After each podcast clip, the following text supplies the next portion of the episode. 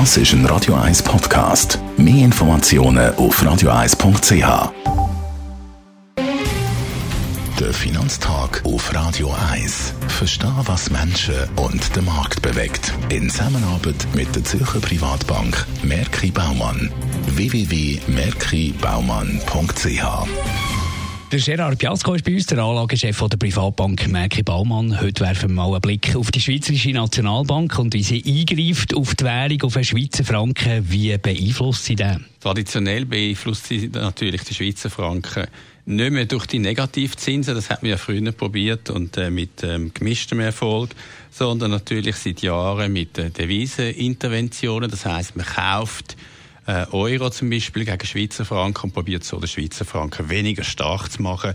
Und man kann sagen, in den letzten sechs, sieben Monaten wahnsinnig viel Deviseninterventionen, über 100 Milliarden im Ausmaß. Das ist etwa 15 Prozent, was wir in den letzten Jahren gesehen haben. Also sehr viel mehr Deviseninterventionen seit der Corona-Krise, um den Franken weniger stark zu machen. Sind die Interventionen von Erfolg gekrönt?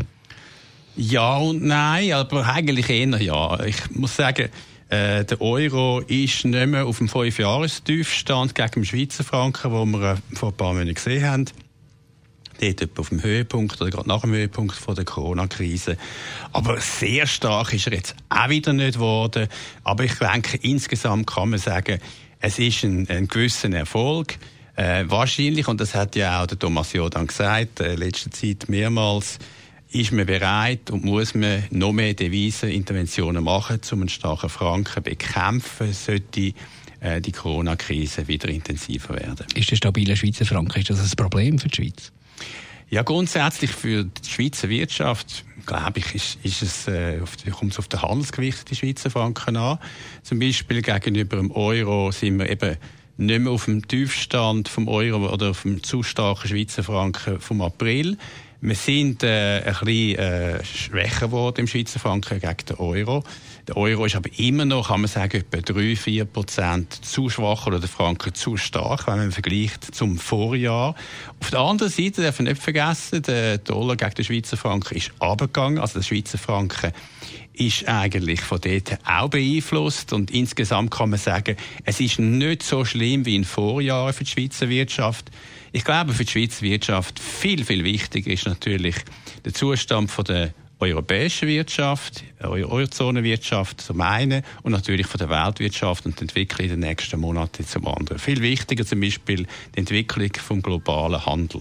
Danke vielmals für die Einschätzung, Gerard Piavsko, der Anlagechef der Privatbank Merki Baumann. Der Finanztag gibt auch als Podcast auf radioeis.ch. Präsentiert von der Zürcher Privatbank Merki Baumann. www.merkibaumann.ch